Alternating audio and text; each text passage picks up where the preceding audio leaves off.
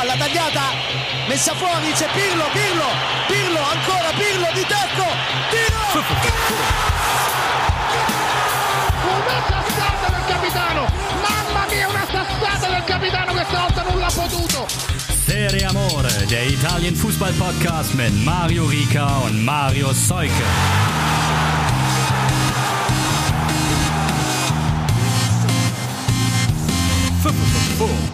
Ciao a tutti und schon wieder ist Montag. Die Zeit rast. Spiele, Spiele, Spiele. Deswegen auch Podcasts, Podcasts, Podcasts. Aber nur ein Mario Seuke. Davon brauche ich auch nur einen. Der ist so gut für zehn. Marius. Das ist ja das, das Netteste, was du jemals in einer Ankündigung für den Podcast über mich gesagt hast. Ich arbeite dran. Ich, ich versuche ja. positiver durchs Leben zu gehen. Und, äh, ist ja bald bisschen, Weihnachten, ne? Genau. Bisschen, bisschen Love spreaden. Ja, wir haben uns vorgenommen, heute euch wieder einen Komplettabriss der Serie A zu liefern. War einiges los. Mal sehen, das ein oder andere Thema wird vielleicht zur Seite runterfallen. Aber wir müssen natürlich äh, darüber sprechen, weil das bei mir auch noch ganz präsent im Kopf ist, dass Milan weiter unheimlich wird.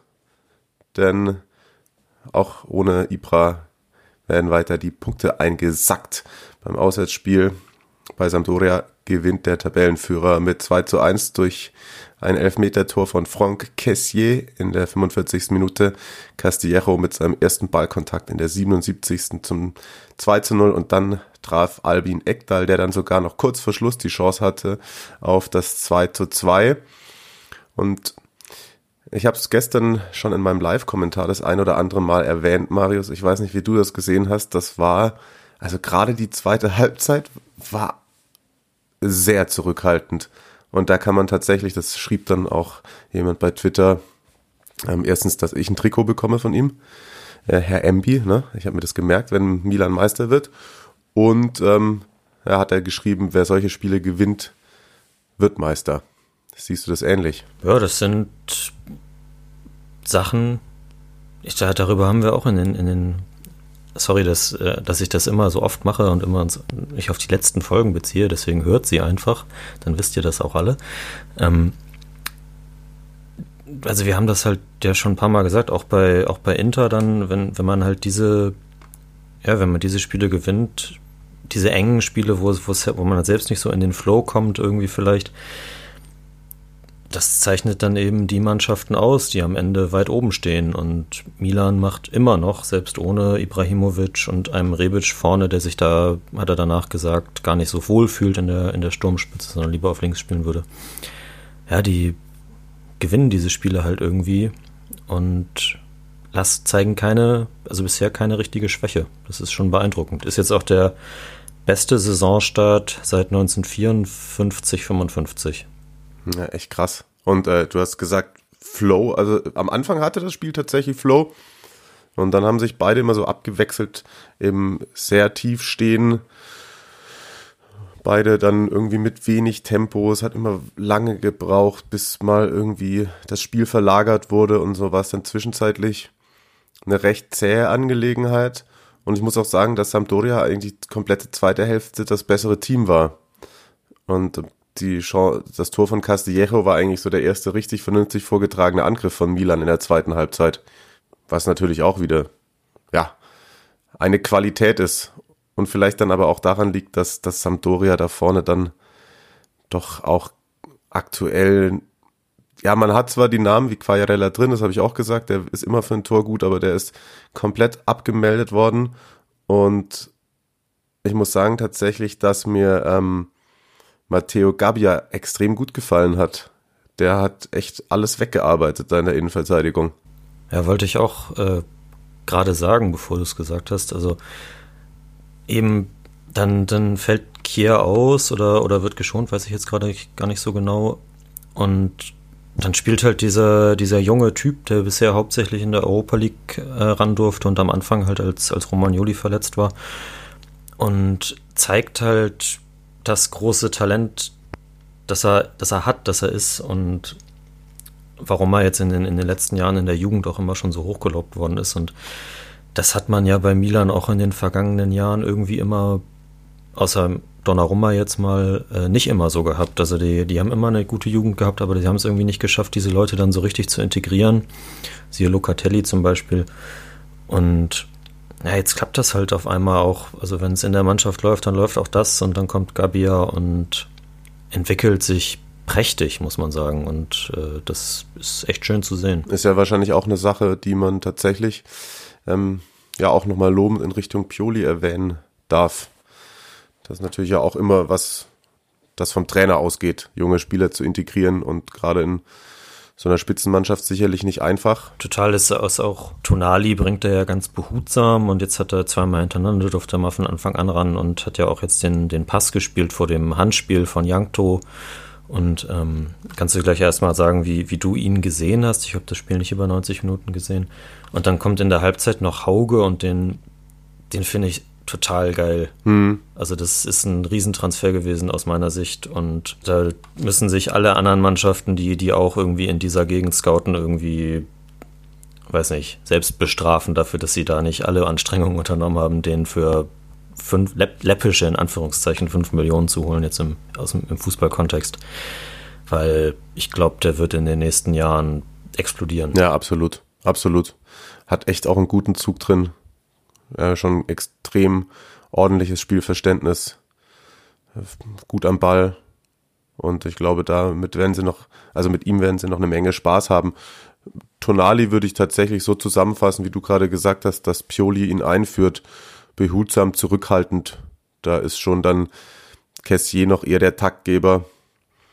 Hat jetzt so von, ist auch nicht die absolut krassen besten Stats gehabt, Tonali gestern, aber alles in allem äh, war das schon in Ordnung so, tatsächlich. Und bei ähm, Sampdoria kann man dann noch vielleicht herausheben, dass sich am Schluss äh, Interisti oder ehemalige Interisti Antonio Cantreva so vielleicht am meisten gegen diese Niederlage gestemmt hat, ähm, was dann aber auch zu 50 Prozent nur darin äh, endete, dass er ja wild aus jeder Situation geflankt hat ja, hat dann tatsächlich im Endeffekt summa summarum auch eventuell wäre dann der Punkt, ah, sie haben zwar Aufwand betrieben, aber jetzt auch nicht so extrem und sie haben auch einfach die meisten Angriffe nicht gut zu Ende gespielt oder sind gar nicht bis dato gekommen, die Angriffe wirklich konsequent zu Ende zu spielen und haben halt auch Quagliarella und ähm, Gabbiadini sowieso nicht irgendwie in Position gebracht. Genau, also wenn in einem Spiel dein torgefährlichster Spieler Albin Ekdal ist, dann kannst du dich auch nicht beschweren, wenn du verlierst. das stimmt tatsächlich. Das stimmt tatsächlich. Ähm, die waren ja da, davor auch schon äh, richtig angenervt von dem 2 zu 2 gegen Torino. Da ähm, war Cantreva sehr verärgert, auch der Präsident war nicht zufrieden. Und ja, so stagniert die Elf von Ranieri jetzt ein wenig. Aktuell Platz 12, 11 Zähler. Das ist gutes Polster nach unten, aber auch, also man hängt genau zwischen Platz 6 und Platz 18 da so in der Mitte rum, auch was die Punkte angeht. Können wir uns wieder selbst auf die Schulter klopfen. Sampdoria haben wir, glaube ich, so 12, 13, 14 rum einsortiert. Ja, genau. Das montägliche Schulterklopfen hier im Podcast, das ist gut. Ja. Das ist gut, bisschen, ähm, wie sagt man, Self-Care, ja, Achtsamkeit. Total, genau. Sehr gut. Ja, mache ich gleich noch Insta-Post dazu tatsächlich, finde ich, kann man Milan damit absch äh, abschließen. Bin sehr gespannt, wie sich das weiter die nächsten Wochen entwickelt. Ich glaube dann, es kommt noch eine Auswärtspartie bei Prag. Oh, dann gegen dein Parma. Jo. Dann Genua, Sassuolo, Lazio. Sind eigentlich erstmal sichere sechs Punkte. Ja, also und wenn man da dann weiter punktet, dann ja, wird das äh, ganz gut tatsächlich. Und dann müssen die anderen so langsam schauen, wie sie da dranbleiben wollen. Und ein Team, das ja dranbleiben will oder bislang auch noch dranbleibt, wobei sind jetzt auch schon sechs Punkte, wobei man bei Napoli ja immer denen noch zugute halten muss, dass sie ja da einmal dieses Spiel gegen sich gewertet bekommen haben. Napoli gewinnt völlig souverän nach ähm, einem auch wieder eher komischen Auftritt in der Europa League, als man nur 1 zu 1 gespielt hat. Jetzt aber dann die Auswärtspartie bei Aufsteiger Crotone, die wäre es eigentlich, Crotone können wir einsagen, oder? Ja. Zehn Spiele, zwei Punkte, 6 zu 24 Tore. Ich weiß nicht, was, was die tun wollen und ich kann kann mir eigentlich auch nicht vorstellen, dass da jetzt ein, ein Trainerwechsel irgendwie so den krassen Effekt hätte, dass es, also weiß nicht, dass sie plötzlich die Tore halt vorne machen, denn sie hatten ja zumindest eine Chance zum Ausgleich jetzt gegen, gegen Napoli, wo es ja auch ist so eine Flanke auf, auf den, in den freien Raum im, im 16er und dann Direktabnahme. Ich weiß jetzt gerade gar nicht mehr von wem, aber das ist natürlich auch schwierig gewesen. Und wenn du nicht Cristiano Ronaldo bist, dann machst du den auch nicht unbedingt. Ja, also ich, ich weiß nicht, wie, wie die das regeln wollen. Ja, dann haben sie noch lange in Unterzahl gespielt auch. Völlig zu Recht, ja. Petricione mit dem gestreckten Bein dagegen Dämme. Ja. Torschützen sind wir noch kurz schuldig. 1-0 äh, Insigne, 2-0 Lozano, 3-0 eben dann Dämme mit einem schönen Schuss von der Strafraumkante. Und Petagna. Ja, war, glaube ich, für den auch mal wichtig, dass der es auch mal trifft, ne? Ja. Dass er halt auch, er spielt von Anfang an, also Gattuso hat relativ viel rotiert vor dem Spiel, was man dann wahrscheinlich gegen einen Crotone in, in dieser Verfassung halt auch mal machen kann, so. Hat sich dann ja auch gezeigt, dass er es machen kann und ja, die, da funktioniert dann auch der, ob es jetzt der 1B-Anzug ist, äh, das lasse ich mal so dahingestellt, da haben ja auch trotzdem Insigne, Lozano, Zielinski, Bakayoko und so gespielt. Aber dieses Napoli-Team funktioniert ziemlich gut und zumindest jetzt in, in diesem Fall, wir haben ja jetzt dann auch letztens gegen Milan und so weiter, wo es dann andersrum war. Ja, vor allem haben sie mal wieder Tore gemacht. Also, ähm, ja. gucke gerade Großchancen, drei, vier Tore. Das passt. Insgesamt zwölf herausgespielte Chancen. Ist dann schon in Ordnung, aber ja, Petagna hat ja auch oft in der Europa League gespielt. Dagegen Alkmaar kam er dann nur von der Bank, hat auch dann nochmal eine Riesenchance, die er vermasselt. Da war ja tatsächlich so ein bisschen das Thema Chancenverwertung bei Napoli. Spielkontrolle haben sie. Auch nochmal interessant an der Stelle. Ähm, passstärkste Team der Europa League diese Saison tatsächlich auch nach fünf Spielen noch, was die Quote und was die Anzahl der gespielten Pässe angeht. Also, das ist nicht immer komplett schick anzuschauen, aber es bringt halt eine immense Dominanz mit sich. Und ähm, wenn sie dann da vorne, und dazu sollten sie alle die Qualität haben, ähm, scoren, dann wird Napoli da weiter oben mitspielen. Ja, absolut. Ganz interessanter Satz noch, den Gattuso nach dem Spiel gesagt hat. Er würde in, äh, im aktuellen Kader von Napoli auch in seiner Topform nicht viel Spielzeit bekommen. okay, ja, das ist doch, äh, schön selbstreflektiert. Ja, apropos ähm, Rotation. Ähm, Atalanta musste die Woche nicht rotieren, das mal noch kurz als kurzer Einschub und äh, Grüße an meinen geschätzten Kollegen Felix Keil, der sich da ordentlich abgemüht hat. Bei Udinese gegen Atalanta, das wurde dann erst noch auf 15.40 Uhr verschoben, weil da hat so geschüttet. Also es war dann auch die richtige Entscheidung, da nicht zu spielen. Aber ähm, der hat da 40 Minuten versucht, das Ding noch am Leben zu halten, bevor dann endgültig das Spiel abgesagt wurde. Fand ich ganz unterhaltsam. Äh, ich denke aber auch, dass das tatsächlich, ja, je nachdem, wie es jetzt im internationalen Wettbewerb weitergeht, ziemlich schwierig wird, da Atalanta dann irgendwann auch nochmal so ein Nachholspiel reinzudrücken.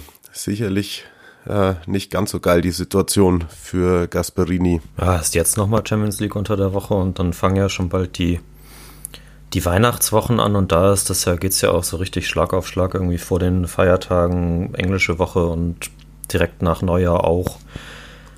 Das äh, ist nicht so angenehm, auch wenn sie dafür jetzt eine Pause bekommen haben. Naja, eigentlich auch nicht so trotzdem hingeguckt, ne? Ja, genau, ja. Dann gab's zwei Partien noch am Sonntag, die aus meiner Sicht erstaunlicherweise keine Tore gesehen haben. Einmal Roma Sassuolo 0-0 und Parma Benevento 0 0. Weiß nicht, ob man damit zufrieden sein kann bei Parma. Marius, vielleicht ein Satz dazu? Nee. Also, also kein Satz, oder was?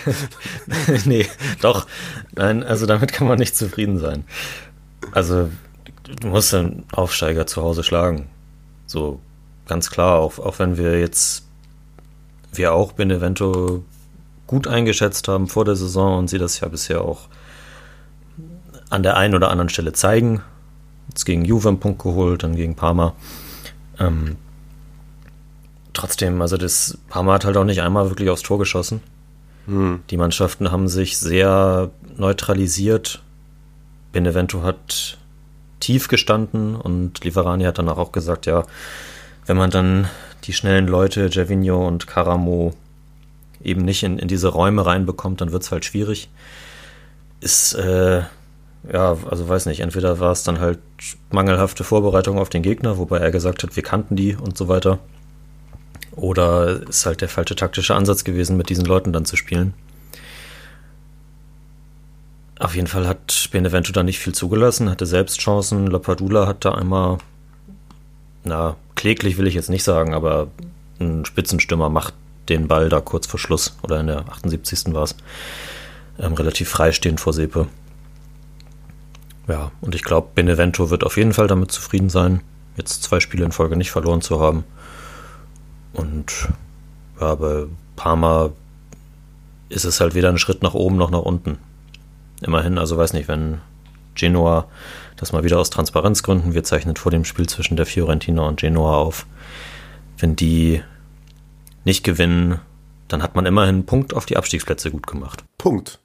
Das war ein langer Satz, ey. Da waren viele Kommas drin.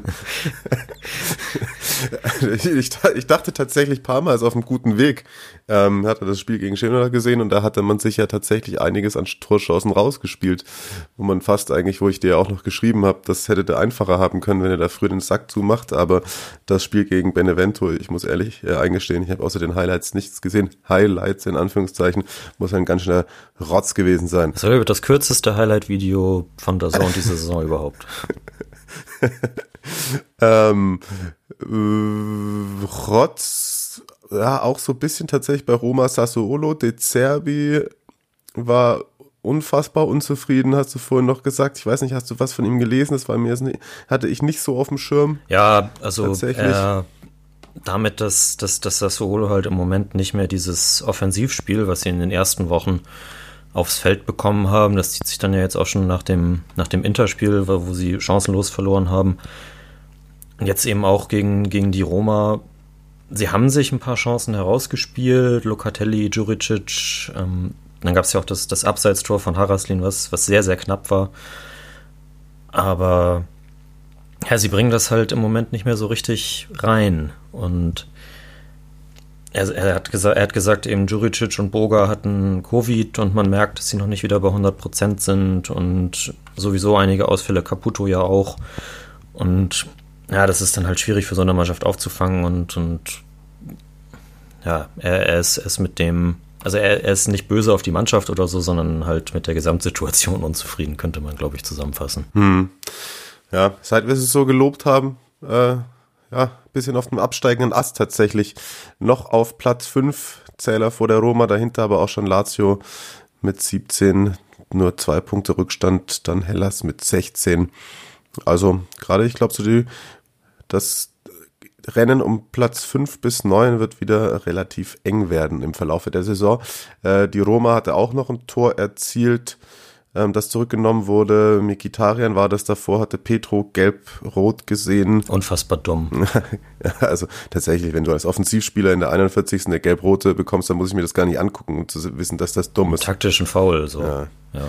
Insgesamt waren alle Akteure mit dem Schiedsrichter nicht so zufrieden. Wobei, also die Tore, das war halt berechtigt, die rote Karte, das war auch berechtigt. Ich habe jetzt die, die erste gelbe für Pedro nicht mehr im Kopf, aber. Nee, nee, so die spielentscheidenden Dinge waren schon richtig, aber insgesamt war es irgendwie kein ganz so runder Auftritt. Ich glaube, das ist ja tatsächlich auch das, was ähm, Spieler öfter mal ärgert und wo ich selber mit meiner Erfahrung als Schiedsrichter oft dann Schiedsrichter bewerte. Mh, hm, wenn die Linie nicht ganz stimmt, wenn so ab und an die Zweikampfbeurteilung nicht ganz klar ist, dann, dann brennt sich das, glaube ich, bei den Spielern manchmal sogar noch mehr ein, als es irgendwie ganz entscheidende Sachen. Da hat man dann einfach auf, auf dem Platz das Gefühl, boah, du hast heute einfach nicht so einen guten Tag und dann kaufst du dem Schiri dann auch andere Entscheidungen, die vielleicht richtig sind, irgendwann nicht mehr ab. Ich glaube, das war das Ganze so ein bisschen. Ja, das, das, das kannst du gut haben und das ist vielleicht auch eine ganz treffende Beschreibung des Einsatzes von Herrn Maresca. Hier, Hellas nur 1-1, will ich nicht drüber reden, habe ich auf Hellas getippt. Idioten. Juric hat danach gesagt, wir haben alle Zweikämpfe verloren. Das kennt man von der Mannschaft ja eigentlich gar ja. nicht. Naja. Nun gut. wer sich am Riemen gerissen hat, ist tatsächlich Kollege Hakimi und damit wären wir bei Inter. Der hat so auf den Deckel bekommen von Conte in den letzten Wochen und jetzt hat er abgeliefert. Und zwar krass abgeliefert. Inter gewinnt 3 zu 1 gegen Bologna. Lukaku, klar, mal wieder 16. 1-0. Hakimi vor der Pause mit dem 2 zu 0 und nachdem Vignato in der 67. nochmal den Anschluss erzielen konnte, Hakimi drei Minuten später mit dem 3 zu 1 und somit Inter tatsächlich, genau wie in der Champions League. Müssen wir eigentlich über das Spiel in Gladbach noch reden? Weiß ich nicht, ich habe es nicht gesehen. Ach stimmt. Champions League. ja, ja. Ähm, Inter auf jeden Fall wieder auf Platz 2, fünf Punkte dran an Milan und auch in der Königsklasse noch mit der Möglichkeit aufs Weiterkommen. Also es entwickelt sich wieder ein wenig in die richtige Richtung. Ich weiß jetzt gerade nicht, wie die Konstellationen in der Champions League sind, aber also so super wahrscheinlich ist es doch nicht, dass sie noch weiterkommen, oder? Also. Es sind, sind zwei und drei Punkte Rückstand. Pass auf. Inter ist auf jeden Fall Tabellenletzter nach wie vor. Warte, ich muss kurz aufmachen. Die Pause schneide ich nachher raus. Oder auch nicht. Könnt ihr euch mal zuhören, wie ich mir Gedanken mache. Also, Gladbach 8 Punkte, Schachtjo 7, Real 7, Inter 5. Inter spielt aber gegen Schachtjo, gewinnen, wenn sie gewinnen, hätten sie 8 Punkte und den direkten Vergleich mit Gladbach gewonnen. Ach, okay, der direkte Vergleich zählt nicht, das Torverhältnis. Mhm, genau. Okay, das, das war mir nicht klar. Und das bedeutet auch, wenn und den direkten Vergleich mit Real haben sie aber, ja, wobei das wäre, wenn die unentschieden spielen, egal. Also sie müssen einfach gewinnen und ich glaube, dann gewinnt nämlich Real auch noch gegen Gladbach und nachdem alle gedacht haben, Gladbach, huhu, Miracle, kommen dann im Endeffekt doch Real und Inter weiter in dieser Gruppe. Spannend. Grüße an den Niederrhein. So. Ja, läuft wieder so ein bisschen. Kann man eigentlich zusammenfassen. Ja, also sie äh, jetzt drei Siege, vielleicht waren es auch noch mehr in Folge, aber auf jeden Fall die letzten drei Spiele gewonnen. Ja, stabil, würde ich sagen. Gegen Gladbach, das kann ich dann jetzt, wie gesagt, nicht beurteilen, aber gegen Sassuolo und Bologna sehr stabil. Und konnte wieder ein bisschen mehr Feuer, ne? Ja. Ist irgendwie so wieder raus aus seiner Lethargie. Klar, trauriges Gesicht kann er immer noch machen, aber in Gladbach, da war er ganz schön emotionalisiert. Hat er sich rasiert? Hm, weiß ich gar nicht. Auf jeden Fall war er ziemlich wild wieder unterwegs und zwischendurch hatte man ja auch das ein oder andere Mal ein wenig das Gefühl, er habe äh, resigniert. Könnte jetzt äh, diskutieren, ob Eriksen resigniert hat. Der ist, äh, wurde danach, stand es in den italienischen Zeitungen, er ist ja in der 87. eingewechselt worden und hat nicht mit der Mannschaft den Sieg gefeiert, sondern ist direkt in die Kabine gegangen. Äh, Federico Balzaretti, der frühere italienische Nationalspieler, ähm, war Experte bei, ich meine, bei der Zone Italia für das Spiel und danach gesagt, er glaubt, dass es ein gutes Zeichen ist, denn man sieht, dass, äh, dass Eriksen auch noch, dass er noch sauer ist und dass er noch eben auch noch nicht resigniert hat. Okay, das ist eine interessante Interpretation. Weiß ja nicht, er ist ja selbst Spieler gewesen, ob, ob er das dann beurteilen kann. Ja. Ich äh, glaube aber nach wie vor nicht, dass das noch was wird. Ich glaube auch nicht. Bei Lazio wird es wieder langsam so ein bisschen was. Die gewinnen 2-1 bei Spezia. Immobile und Milinkovic-Savic treffen. Vor allem Milinkovic-Savic wieder mit einer sehr ordentlichen Leistung. Das glaube ich auch ganz wichtig für Insagis Truppe, dass der wieder regelmäßig funktioniert und so in Tritt kommt. Damit äh, Lazio, ich habe es gerade vorhin schon mal kurz angedeutet, auch wieder in Schlagdistanz, was die internationalen Ränge in der Serie A angeht. Und in der Champions League, wenn mich nicht alles täuscht, sieht es doch auch gar nicht so schlecht aus. Zwei Punkte Vorsprung auf Brügge, die empfängt man dann jetzt unter der Woche und hat alles sozusagen selbst in der Hand. Sogar der Gruppensieg wäre noch drin, falls sich Dortmund gegen das bereits ausgeschiedene Zenit weiter mit Punkteteilungen zufrieden gibt, was ja Favre am Wochenende auch so schön gesagt hat. Aber das ist nicht unsere Baustelle, die Bundesliga, das sollen andere machen. Wir können dann gleich, ich schau mal kurz, jetzt haben wir wirklich fast alles besprochen, bis auf, ja, ihr wisst es, eine Sache fehlt, die Juve. Kraftakt. Kraftakt im Turiner Derby gegen, ja, eigentlich wieder ganz ordentlich startendes Torino. Führung durch Nkulu, neunte und dann 78. Weston McKenney und dann noch Leonardo Bonucci. in der 89. Ähm, zuvor, oh, hier Tor zurückgenommen, aber Morata war ja nicht dabei. Grüße. Nee, äh, Quadrado war's. Quadrado war's, äh, Morata ja gesperrt. Also da keine Strichliste für unsere Abseitswette. Spannend irgendwie. Juve spannend, nicht greifbar, aber zumindest wieder so ein dreckiger Juve-Sieg, kann man sagen, oder? Das äh, total. Also das war Classic Juve irgendwie. Muss ja sagen, Torino, Sasa hätte das in der ersten Halbzeit, am Ende der ersten Halbzeit schon den schon fast dicht machen können. Aber auch, also da, so wie er die, die, die eine Chance da vergeben hat, muss man sich fragen, wie, wie der Mann jahrelang in der Squadra Azzurra hat spielen können. Hat dann auch also einige Kontermöglichkeiten, die Torino gehabt hat, kläglichst verdaddelt irgendwie, indem er zu spät abgespielt hat, nicht in den Lauf gespielt hat von Belotti. Also das war das war ganz ganz ganz gruselig. Ja, Sasa halt, ne? Also ja, ja. Und Juve ja, haben sich dann nachher zurückgebissen und Torino hat das eigentlich haben sie bis dahin ordentlich verteidigt, aber dann irgendwie weiß nicht, ob sie dann die, die Flatter bekommen haben, da kurz vor Schluss. Also, also unfassbar groß war der Druck von Juve jetzt auch nicht. Nee. Also er war da, aber die haben jetzt sich auch nicht Hochkaräter im Minutentakt rausgespielt oder so, wo man dann denken müsste, ja, das, das ist alles schon in Ordnung so, sondern eigentlich wäre das so von den Spielanteilen her dann im Endeffekt ein Unentschieden-Spiel gewesen. Aber ja, Juve hat halt gezeigt, warum sie die Spitzenmannschaft sind. Mhm. Und ich glaube, Bonuccis Emotionen bei dem Tor äh, sprechen dann auch Bände. Da ist den richtiger Stein vom, vom Herzen gefallen. Ja, da ist ja sogar äh, Pirlo an die Eckfahne gerannt. Stimmt, ja. Wahnsinn.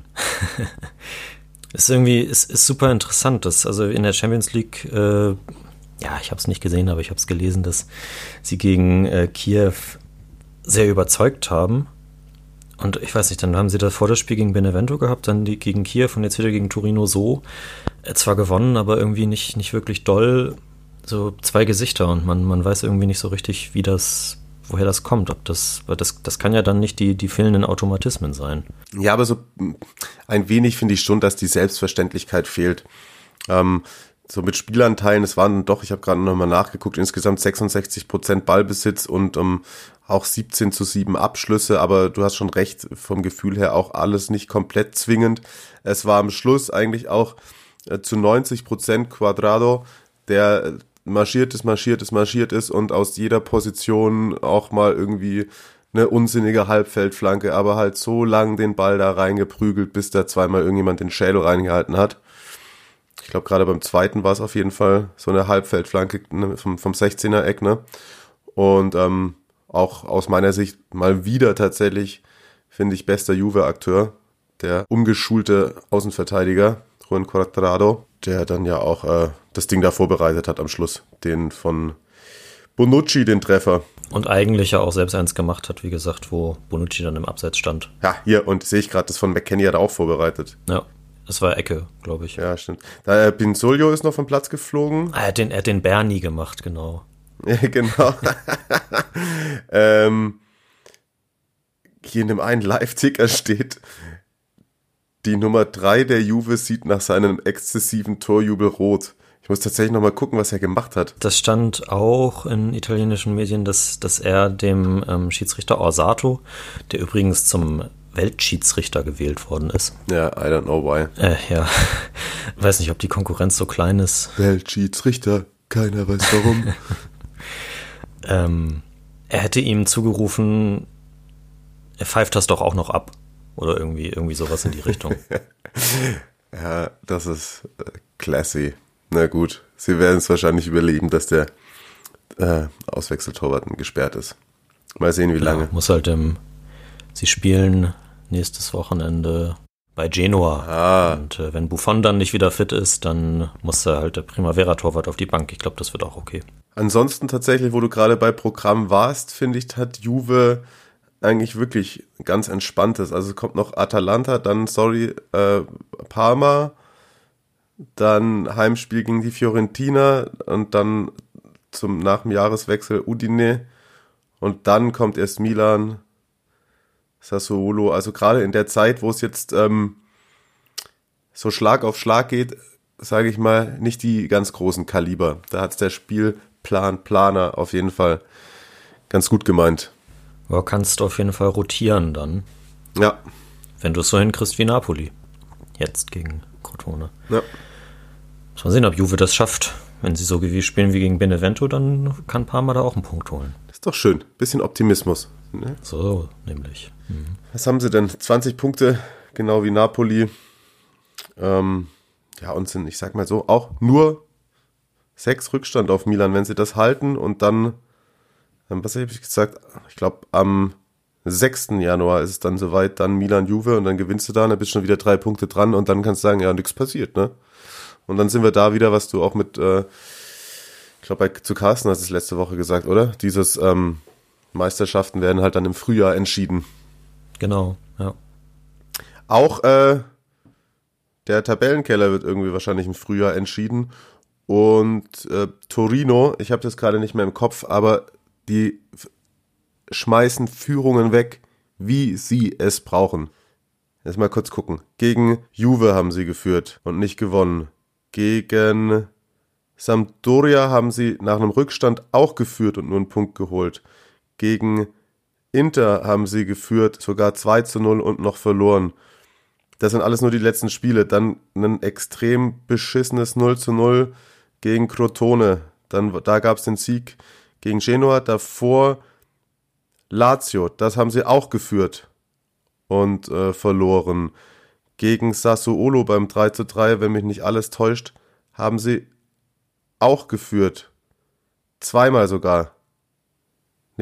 Ja, auch einmal wieder sogar mit zwei Toren Vorsprung und nur einen Punkt geholt. Davor gegen Cagliari haben sie auch geführt und noch verloren. Das hätte man natürlich jetzt super gut vorbereiten können, was ich hier alles mache, aber ich klicke mich hier einfach durch. Gegen Atalanta haben sie geführt und noch verloren. Gegen die Fiorentina konnte ihnen das nicht passieren, weil da haben sie einfach nur 1-0 verloren. Aber das ist schon bemerkenswert schlecht, was Torino ähm, da fabriziert, gerade bei eigener Führung. Ja. Und äh, Stefano, der Mann für die italienische Klasse, beschäftigt sich deswegen mit Torino und Trainer Giampaolo, der das alles irgendwie auch nicht mehr so richtig glauben kann. Italienische Klasse. Das Wort der Woche. Ciao, bentornati all'appuntamento von Italienische Klasse. Ja, ja, stimmt. Willkommen zurück an die italienische Klasse, die Rubrik, um die Bedeutung der Fußball-italienische Wörter zu erklären. Und heute ist das Wort der Woche. Esorcista. Wie bitte? Esorcista. Ja, stimmt. Exorcist. Esorcista. Der heutige Protagonist ist Marco Giampaolo, den Trainer von FC Turin. Am Samstag hat er sein erstes Derby della Mole gegen Juventus verloren. Und zwar auf die übliche Art und Weise von dieses Jahr.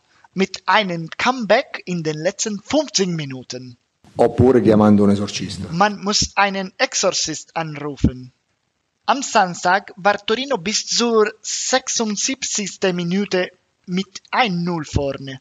Dann hat Juventus mit McKenny das erste getroffen und danach in der 90. Minute gleich der zweite Tor mit Bonucci. Somit eroberte Juventus den Sieg. Es ist bereits das siebte verlorene Spiel mit einem Comeback innerhalb von zehn Spieltagen. Tja, sieben Comebacks in zehn Spielen. FC Turin hat derzeit sechs Punkte in der Tabelle und befindet sich in der Abstiegszone. Würde man aber nur die Ergebnisse der ersten Halbzeiten von allen Spielen berücksichtigen, hatte FC Turin schon 20 Punkte. Sprich, FC Turin würde an dritter Stelle sein, wie Neapel und Juventus. Wenn man sich die Gegentore anschaut, ist die Situation auch nicht viel besser. FC Turin hat 24 Toren erlitten und somit die schlechteste Abwehr der Liga zusammen mit Crotone gehabt. Davon 16 waren immer in der zweiten Halbzeit. Und von diesen 16 sind tatsächlich 11 in den letzten 15 Spielminuten gefallen. Und von diesen 11 vier in der Nachspielzeit, also nach der 90. Minute. Wahnsinn. Als man Giampaolo gefragt hat, wie FC Turin aus dieser Situation herauskommen könnte, hat er geantwortet. Bisogna eh, fare un, un viaggio introspettivo mentalmente parlando, oppure chiamando un esorcista. Man muss sich geistig auf eine Introspektivreise begeben oder man muss einfach einen Exorzist anrufen. Aber an diesem Punkt würde ich sagen, was auch immer sich geistig auf eine Introspektivreise begeben bedeuten soll, ich würde sagen, es funktioniert offensichtlich nicht. Also, Marius, Mario, kennt ihr vielleicht einen guten Exorzist? Ich frage für einen Freund. Bis nächste Woche. Ciao, ciao. Italienische Klasse. Das Wort der Woche. Ja, danke Stefano, würde ich mal sagen. Und Grazie mille. ah, der wird da nicht mehr glücklich, oder? Also da müsste jetzt eine extrem krasse Siegesserie herkommen, damit das alles noch was wird. Ja, und man weiß ja nicht, woher die kommen soll. Also wenn Fiorentina heute gegen Genoa gewinnt, haben sie auch schon vier Punkte Rückstand aufs rettende Ufer. Das ist natürlich bei so vielen Spielen nicht viel, aber es ist halt trotzdem schon ein Fingerzeig, in welche Richtung das alles so geht bei Torino. Und ich glaube, letzte Woche haben wir auch gesagt, ja, wenn du so halt spielst, dann steigst du ab. Ja. Bei Instagram übrigens mal gucken, da Giampaolo Il Maestro, ein Account, der jeden Tag das gleiche Foto von Giampaolo postet, bis er entlassen wird. So steht es in der Beschreibung. Eieieiei. Und ich sag mal so, er sieht da auch irgendwie nicht so aus, als würde er komplett in vollen Lebenssaft stehen. In äh, seiner Torino-Jacke mit großen Augenringen, unrasiert. Ja, Kann man auch noch mal so ein, wie das bei den HSV-Trainern immer gewesen ist, so ein Vorher-Nachher-Bild machen. Seinerzeit bei Milan und jetzt bei Torino. Ja, wobei bei Milan, glaube ich, war er dann auch schon schnell nicht mehr ganz komplett frisch, ne? Sicherlich, ja. Wir haben dafür was Frisches für euch und zwar nämlich mal wieder eine.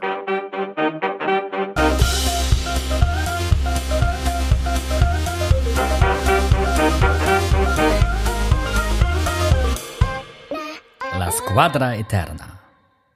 Weil Marius hat vollkommen richtigerweise angemerkt, dass es sich ja angeboten hätte, in der Diego-Folge eine Squadra Eterna zu den Gastarbeitern, Gastarbeitern aus Argentinien zu machen.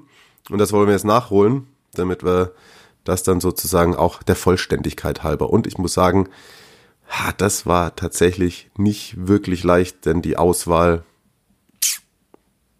unfassbar groß. Ging es dir da auch so? Das ging mir total so. Also gerade vorne so, puh. Ja, und da muss ich tatsächlich sagen, da, da, da blieb mir dann auch nicht gar nicht viel Zeit irgendwie für mal Spirenzchen oder lustige Spieler, weil da sind so viele Geilen dabei, um die man dann halt auch einfach irgendwie nicht hin, hin, hin rumkommt. Äh, an dieser Stelle Grüße an den geschätzten Kollegen Sascha Staat, der äh, mir da letztens Feedback zu einer Top 11 gegeben hat, wo er mir irgendwie nochmal 20 Spieler gesagt hat, die wir alle vergessen hätten. Da, ähm, also muss ich sagen, da hat er einen großen Sachverstand. Ich freue mich, wenn wir mal wieder mit, über Lazio mit ihm sprechen können. Bei welcher war's? Ich glaube bei Sampdoria. Oha, ja, ja. Ja, aber ähm, da hat er dann auch kritisiert, dass ich Moisander in, in die Innenverteidigung gestellt habe. Und da habe ich gemeint, Herr Sascha, ich glaube, da an der Stelle hat es nicht meine Intention nicht ganz verstanden, aber äh, der hatte da schon recht. Da fehlten natürlich einige großen Namen. Aber auch solches Feedback nehmen wir natürlich dankend an. Wie auch sonst jedes, ne? Ihr wisst es, Mario, Marius äh, Community Management äh, ist nach wie vor läuft auf Hochtouren, oder? Kann man das so sagen? Ja, bitte. Also wir haben gar nicht äh, so richtig Fragen jetzt vor dieser Folge bekommen. Dreht da den, äh, den Wasserfall gerne wieder auf. Ja, finde ich nämlich auch. Weiß auch nicht, ob ihr da schon irgendwie, ist euch die Belastung zu hoch oder seid ihr noch in der Re Regenerationsphase oder desinteressiert und hängt bei euch in eurem Lockdown rum. Kommt mal raus aus dem Pushen hier. Ähm, dann müssen wir uns nicht alles selber aus der Nase ziehen. Gut, das habe ich jetzt nicht ganz so böse gemeint, wie es sich angehört hat. Ihr wisst schon, was, oder? Ich, ich muss wieder umswitchen zum P- Positiv-Mario von Beginn der Sendung. Wechselhaft. Ja. Ja, bin gespannt, wollen wir mal vorher tippen, ähm, wie viele Doppelungen haben. Also ich würde fast sagen, wir haben von elf Spielern mindestens sechs gleiche. Sieben. Ich hätte auf mindestens fünf getippt. Okay. Dann äh, lass uns mal anfangen. Wen hast du im Tor? Den meiner Meinung nach besten argentinischen Torwart, der jemals in Italien gespielt hat und der ist aktuell gerade in Italien aktiv. Juan Musso von Udinese. Oh. Okay, ja, über den bin ich auch gestolpert. Aber ich habe Bizzarri. Der ist auch cool. Ja. Ja. Viel, viel zu lange Nummer zwei gewesen an diversen Orten. Aber immer wenn er gekommen ist, Topleistung gebracht. Ja, gar nicht so wenig Spiele gemacht auch insgesamt, ne? Das stimmt, ja. Und guter und guter Dude. Also hier schon mal keine Doppelung. Dann rechter Verteidiger. Komm, wir machen jetzt immer mal so Position, dann, dann kann ich mitzählen. Rechter Verteidiger. Zanetti, natürlich. Ja, sie, also bei mir auch. Erste Doppelung. Ganz klar, muss man nicht groß begründen. Ja. Der Beste. Nee, also Zanetti muss man echt nicht begründen. Der Beste. Und so gut aussehend und so eine schöne Haut. Ähm, rechter Innenverteidiger. Nestor Sensini, Parma-Legende. Oh, ah, das hatte ich natürlich nicht bedacht. Ja, Bei mir spielt Ayala. okay. Hatte ich, glaube ich, in meiner Milan-Elf, wenn ich mich recht zurückerinnere. Mhm. Krasser Typ, krasser Verteidiger. Voll. Und daneben, damit äh, nachts auch wirklich schlecht schläfst, ähm, bei mir Walter Samuel. Hatte ich zuerst auch drin stehen und äh, bin dann doch nicht um einen kleinen Schmunzler äh, herumgekommen und habe aufgestellt einen Argentinier, der für Napoli in der Saison 2000-2001 gespielt hat und später Weltruhm in der Autostadt errungen hat. Facundo Quiroga. Oh Gott im Himmel. also, den hatte ich verdrängt. Da bin ich da tatsächlich, den habe ich gerade vorhin auch nicht gesehen. Ja, stimmt. Okay. Ja, gut, dann, äh, dann wird's jetzt schon eng mit meinen sechs oder sieben Doppelungen. Ähm, wer spielt bei dir links? Auch ein zumindest leichter Schmunzler. Ich glaube, der, der wird immer aufgrund seiner Bundesliga-Zeit ein bisschen schlechter gemacht, als er eigentlich war. Acht Spiele für Juventus Turin oder und für, für Juventus und Lazio. Ja, das sind wir doch. Champions League-Sieger auf dem Papier. Das sind wir doch. Juan Pablo Sorin. Aber 100% spielt er bei mir auch. Und äh, auch, weil ich da einfach heute positiv Mario, ich kann ihm da auch mal die Zeit beim HSV verzeihen. Jeder macht Fehler. ich glaube, er hat ganz gut verdient in Hamburg damals. Ja, ich glaube auch. Vielleicht war er sogar, vielleicht muss ich ihm sogar dankbar sein dafür, dass er da die Millionen rausgezogen hat aus dem Verein. Äh, unfassbar cooler Typ, finde ich auch einfach. Und tatsächlich ein guter Fußballer. Ja. Und Ja, ähm, wenn man genau. jetzt mal so sein Instagram-Profil äh, abcheckt, immer, ja, geiler Typ tatsächlich. Hat er die Mähne noch? Ja, ja. Oh, und einen Bart. Und einen Bart. Ah. Sauber. Tatsächlich, der könnte auch äh, irgendwo ähm, Freiheitskämpfer werden, gerade aktuell. Sehr schön. so, die nächste Doppelung wird wahrscheinlich jetzt auf der äh, rechten Mittelfeldposition oder zentralen Mittelfeldposition stattfinden, oder? Ich habe äh, das äh, quasi als 4-3-1-2 aufgestellt, aber ich nehme mal, oder könnte sein, dass du den guten Juan Sebastian Veron meinst? Ja. Ja. Ja, siehst du, der spielt bei mir nämlich auch. Wie in jeder Elf, Mhm. Veron muss dabei sein. Wen hast du noch? Also im, im zentralen Mittelfeld äh, flankiert Veron von Diego Simeone, Ja, den habe ich auch. Der spielt daneben. Genau. Und auch noch daneben spielt einer, um den es sehr, sehr schade gewesen ist, denn er war unfassbar talentiert und äh, war leider immer auch sehr, sehr viel verletzt. Glaube ich, in vier Jahren bei Milan 15 Spiele gemacht oder so. Es ist Fernando Redondo. Uh, ja, stimmt. Ah, feiner Fußballer tatsächlich gewesen, ne? Ja. Hm, nee, den habe ich nicht. Ich habe tatsächlich das auch ein bisschen anders angeordnet. Bei mir wird es jetzt sehr offensiv. Also ich habe Sim Simeone und Veron und dann davor Maradona. Ja, den habe ich natürlich auch auf der 10. Ja. Also, Und dann habe das ich. war ja die Idee dahinter. Ja, ja, genau. Also, ähm, und dann habe ich halt ähm, davor jetzt noch drei Angreifer, die so wahrscheinlich nicht zusammenspielen könnten, aber das wird schon irgendwie. Kurz nochmal, äh, wenn ihr die Folge von vergangener Woche noch nicht gehört habt, deswegen Maradona und so, da haben wir ein Spezial mit Carsten Fuß gemacht, der Maradona live in Neapel erlebt hat und ähm, Gänsehautfaktor, sag ich mal. Also hört euch das gerne an.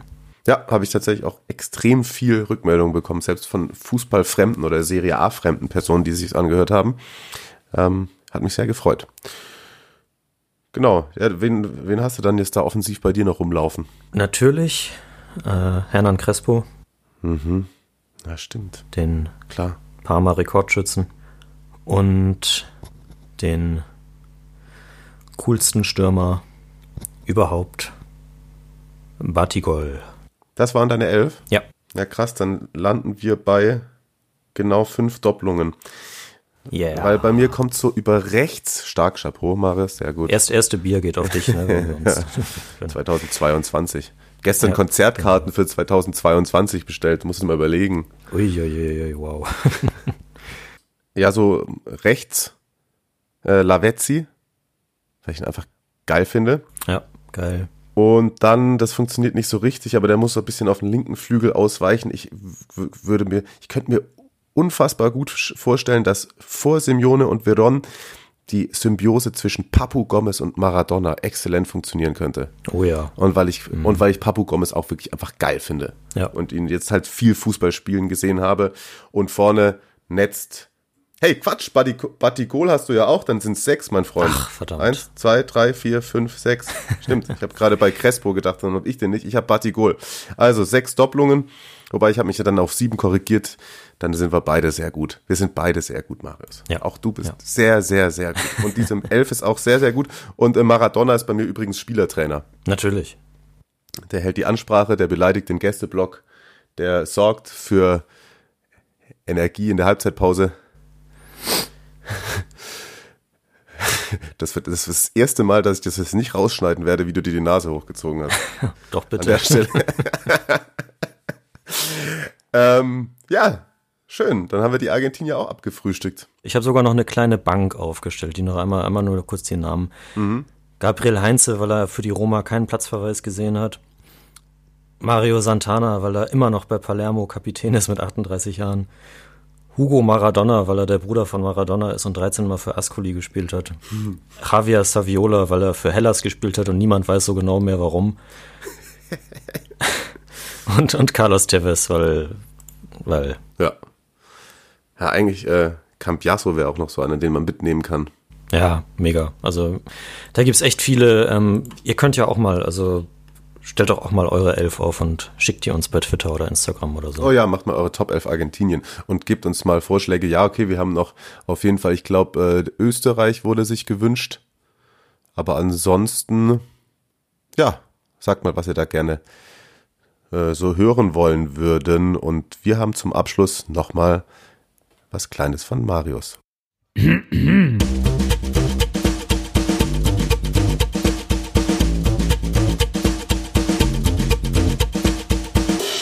Giocatori sorpresa. Ja, Argentinier ist, äh, ist ein gutes Stichwort, denn es gibt eine Mannschaft, die jetzt schon ein paar Jahre nicht mehr in der Serie A spielt, die auch sehr bekannt dafür war, dass sie immer ganz, ganz viele Argentinier in der Mannschaft hatten. Und das ist Catania. Auch ein, ein, ein ganz interessanter Verein, wie ich finde, den ich gerne mal wieder in der ersten Liga sehen würde. Und ich habe in die Kartei geguckt und den ein oder anderen interessanten Namen gefunden. Neben den erwähnten Argentiniern wie Mariano Andujar, der 150 Mal für Catania gespielt hat im Tor, oder Papu Gomez, wer sich daran noch erinnert, der hat, äh, bevor er zu Atalanta zurückgekommen ist aus der Ukraine, hat er bei Catania schon sehr, sehr gut in der Serie A gespielt. Oder ein Maxi Lopez, Ah, ja. Ach, der war übrigens, echt- ja, ja, der übrigens auch immer noch in, der, in Italien spielt, bei Sam Benedettese in der Serie C. Oh, okay. Ja. Er, er ist noch in Italien, Icardi ist es nicht. Und wo ist die Frau? Ah, okay. Ja. Genau, also, also Argentinier und Catania, das, das, ist, das ist ein Ding gewesen auf jeden Fall. Und ähm, aber sie hatten auch noch andere tolle Namen wie Nicola Legrotaille, der dort seine Karriere beendet hat 2014. Oder Claudio Ranieri, der von 1982 bis 1984 auf Sizilien gespielt hat. Weiterer Trainerkollege von ihm heute ist Roberto De Zerbi, der bevor er zu Napoli gegangen ist und mit denen in die Serie A aufgestiegen ist, auch 2005, 2006 bei Catania gespielt hat. Ein Name, der beim letzten Giocatori Sorpresa schon vorgekommen ist bei Lecce, ist Graziano Pelle. Natürlich. der in der, in, ja, in der Rückrunde 2004, 2005, nämlich von Lecce nach Catania verliehen war und da 16 Spiele gemacht hat. Gott, ey. Das ist, also, das ist, das ist jetzt wirklich Freak-Content. Aber geil. Ja, ja warte mal, es, es wird noch besser. Ähm, denn der Abschluss, also der, der ist nämlich großartig. Jetzt erstmal, äh, den, den kennt wahrscheinlich keiner, aber der Name ist einfach so toll, dass ich ihn erwähnen musste. Es ist der aus Guinea-Bissau stammende See Turbo. Okay. Ja, ja.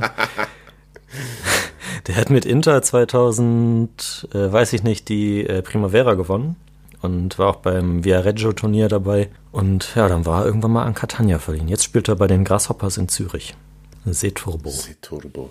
Ja, Wahnsinn. Einer, der wirklich den, den Turbo hatte, war äh, David Suazo, der wahrscheinlich beste Spieler, der jemals aus Honduras gekommen ist.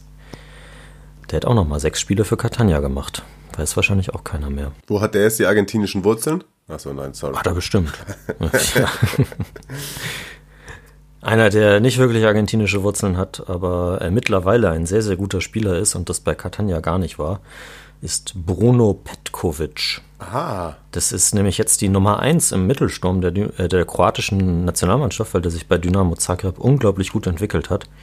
Und der stand zwischen 2012 und 2016 in Catania unter Vertrag. War da meist verliehen, hat nur fünf Spiele gemacht. Und noch bei, bei Kiewo mal. Und mittlerweile ist das ein ziemlich begehrter Typ, glaube ich. Ach, krass. Okay. Ja. Und einer, der, der auch ein Spiel mal für Catania in der Laie gemacht hat, war Matteo Pessina. Mit 17. Ach, krass, echt? Okay. Ja, ja. Hör mir auf, ey. Schön, schön, dass ich nochmal die Überraschung daraus holen kann. Und drei Deutsche zum Abschluss, die auch äh, für Catania gespielt haben. Karl-Heinz Spikowski von 1954 bis 1957, der ist 1988 gestorben. Dann äh, der Name könnte eine Bell ringen Horst Schimaniak, Ja. Da der auch klingelt. bei Inter gespielt hat und äh, auch bei Tasmania Berlin. Also sein, seine Negativmarke wird bald von Schalke eingeholt. Der hat äh, von 61 bis 63 für Catania gespielt. Und in der vergangenen Saison war Emanuel Mbende in Catania. Und das äh, weiß ich auch nur, weil es manchmal, ich, ich sage mal, Freak-Accidents bei den meist aufgerufenen Spielern auf Transfermarkt.de gibt. Da gibt es auf der Startseite so eine kleine Box, die meist aufgerufenen Spielerprofile. Okay. Und der ist nämlich oder war zu dem Zeitpunkt Anfang des Jahres der Freund von einer Kandidatin von Germany's Next Topmodel. Okay. Von wem? Also nicht, dass ich dann mir der Name. Keine Ahnung. Ach so, ja, mir wird der Name eh einer, einer da. Ja. Und das ist immer, das ist immer sehr kurios auf dem Live-Monitor zu sehen, äh, wenn, wenn diese Sachen passieren. So, so, solche Fernsehnummern, die Transfermarktspielerprofile über Google explodieren. Krass. Guck mal hier. Marius gibt nochmal Einblicke in die Datenabteilung von Transfermarkt.de. Das ist sehr spannend. Und die Spieler waren auch wirklich exzellent und tatsächlich auch wirklich überraschend. Viele. Schön. Überraschend, schön, toll, klasse. Haben wir wieder abgeliefert. Hast du vor allem wieder abgeliefert, muss ich sagen. Vielen Dank. Aber nein, ich, das Lob gebe ich gerne zurück. Danke auch, danke auch, ja. Okay, jetzt wird's langsam eklig. Was bleibt? Community Management haben wir schon gemacht, oder? Ja. Gesund bleiben sollt ihr. Das So sagen wir immer in aus, letzter ja, Zeit. auf jeden Fall. So sieht's aus. Ähm, genau, nochmal die Erinnerung. Gerne La Squadra Eterna Vorschläge. Und ja, gerne auch mal wieder ähm, Schwerpunktthemen äh, euch wünschen für eine Sendung. Dann kümmern wir uns um Gast. Oder ihr könnt uns mal vorschlagen, welchen Fußballprofi wir anfragen sollen. Wir kriegen eh alle. Ja? Also lasst es uns einfach wissen. Für uns lernt Cristiano sogar Deutsch. Ah, oder ich Portugiesisch. Dann machen wir das halt in drei Jahren, das Interview. Bitte. So, haben wir wieder was gelernt. Gott, den hatte ich auch schon komplett verdrängt. Also wenn da noch jemand weiß, von wem das geklaut war, ist das Zitat dann. Äh, soll ich, soll ich sagen? Er macht noch Moderation Echt? Was macht er gerade? äh, bei Deluxe Music. Oh, okay. Wer es jetzt noch nicht weiß, Markus Kafka ist natürlich gemeint. Ist Kafka. Nee, lest mal lieber einen richtigen Kafka oder so. Habt ihr mehr von. In diesem Sinne, ich wünsche euch eine schöne Woche. Marius, vielen Dank für deine Zeit. Ähm, bis nächste Woche. Arrivederci.